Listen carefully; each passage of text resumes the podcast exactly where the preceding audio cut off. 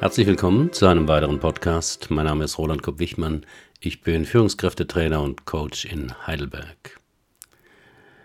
Das Thema heute, wie kann man in drei Stunden erkennen, was sie in den Burnout treibt?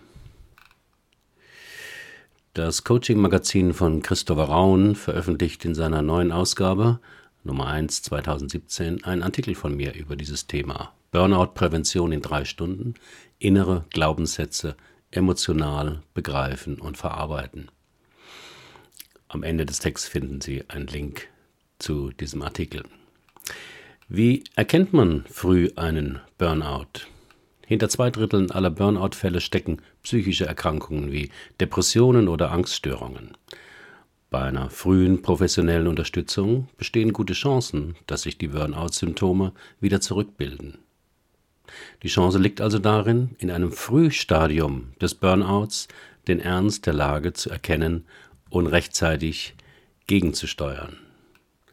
Leider verhindert aber oft die Persönlichkeitsstruktur von Burnout-Patienten dieses frühe Wahr- und Ernstnehmen von Signalen, die einen Burnout vorausgehen. In einem früheren Artikel habe ich die wichtigsten Anzeichen in Form eines Burnout-Tests beschrieben. Auf meinem Blogbeitrag finden Sie den Link dazu. Deshalb ist der Betreffende oft völlig erstaunt, wenn er nach einer wiederholten Panikattacke vom Hausarzt die Diagnose Burnout hört. Ich? Ein Burnout? Das kann nicht sein. Das geht wieder vorbei.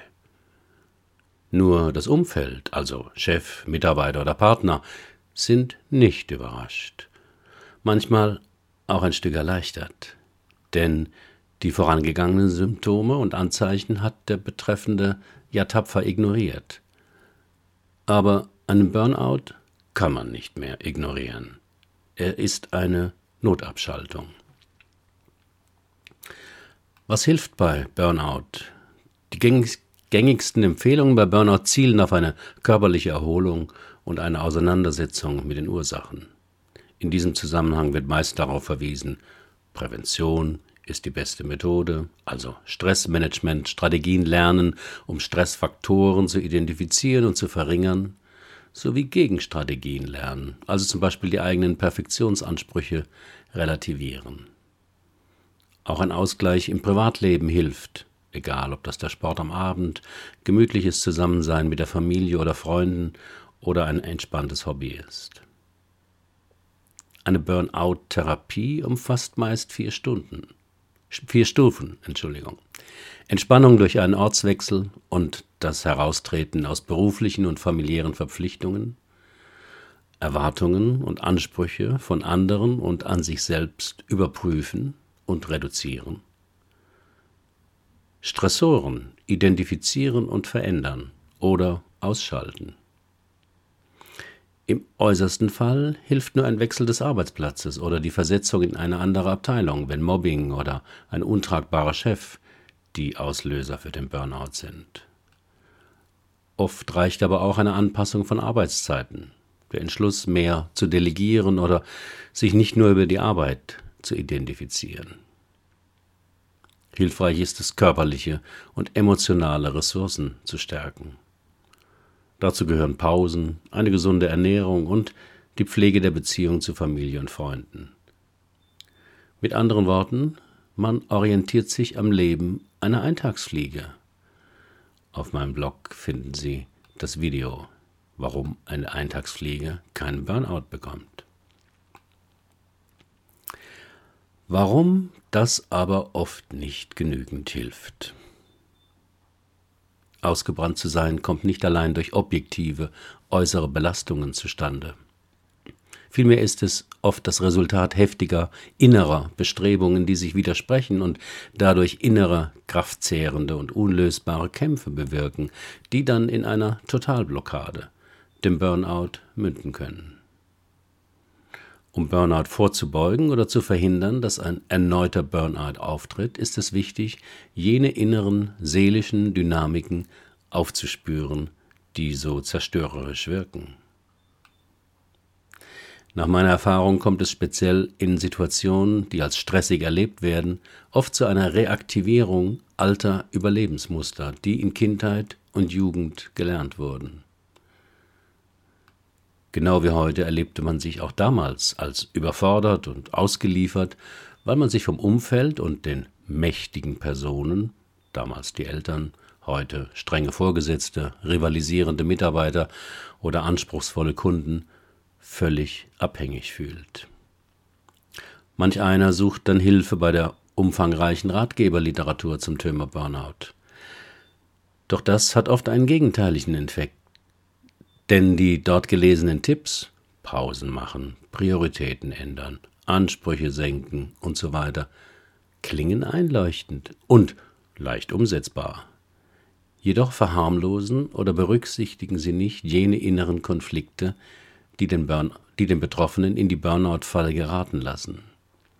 Mit der Folge, dass der Mensch sich zusätzlich abwertet.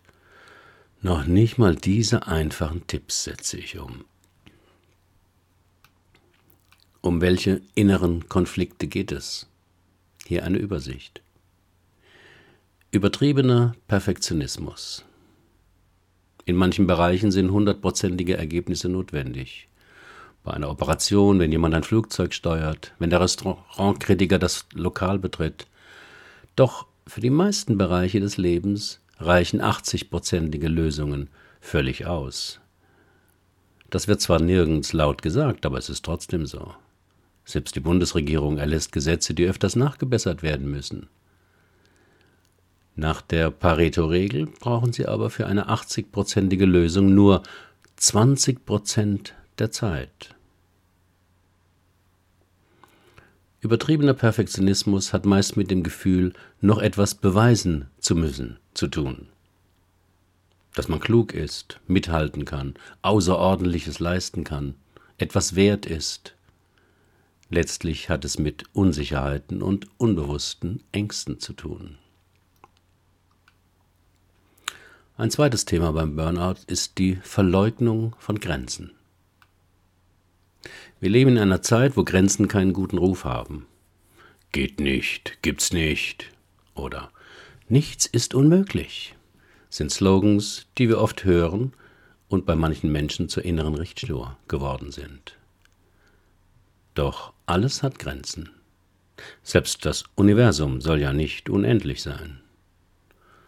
Aber alles, was auf der Erde existiert, hat Grenzen und Menschen allemal. Grenzen der Kraft, Grenzen der Energie, der Zeit, der Lust, der Motivation.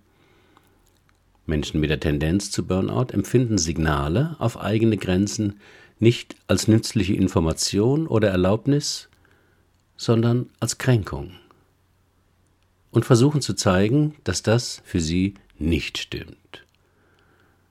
Selbst wenn der Körper dann nach Jahren Erschöpfungssymptome oder Verschleißsymptome zeigt, wird dies oft nicht als Hinweis auf eine gefährliche Überlastung verstanden, sondern als persönliches Versagen, das tapfer verschwiegen oder repariert werden muss. Ein weiterer innerer Konflikt ist ein mechanistisches Bild von sich selbst.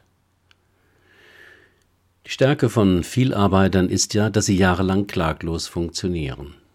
Wie eine Maschine. Wenn Maschinen Ausfälle zeigen oder kaputt gehen, werden sie repariert.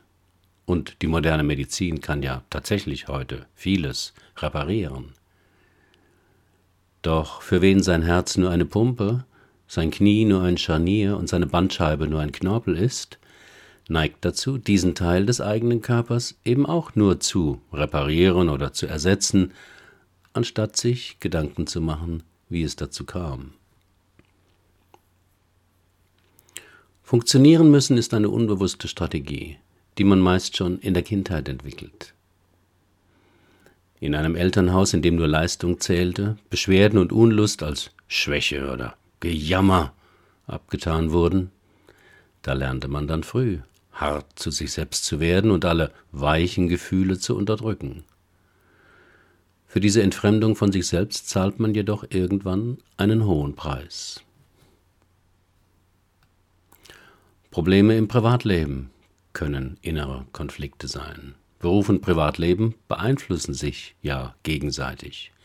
Zu viel Arbeit und dadurch Zeitmangel wirken sich als fehlende Zeit für die Partnerschaft und die Familie aus.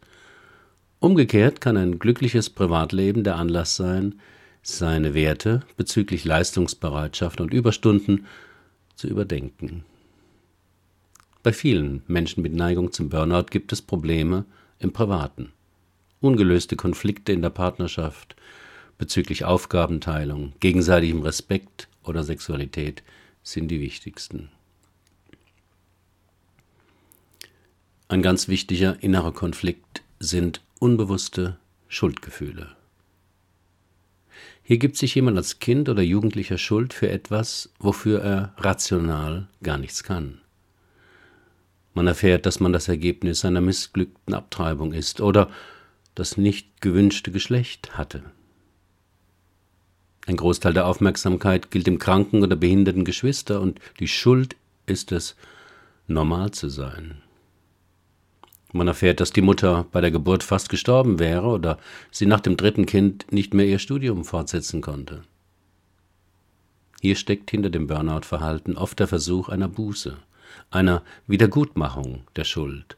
Anders gesagt, man darf nicht zu glücklich sein, muss sich fast zu Tode arbeiten, um die unbewusste Schuld abzuarbeiten.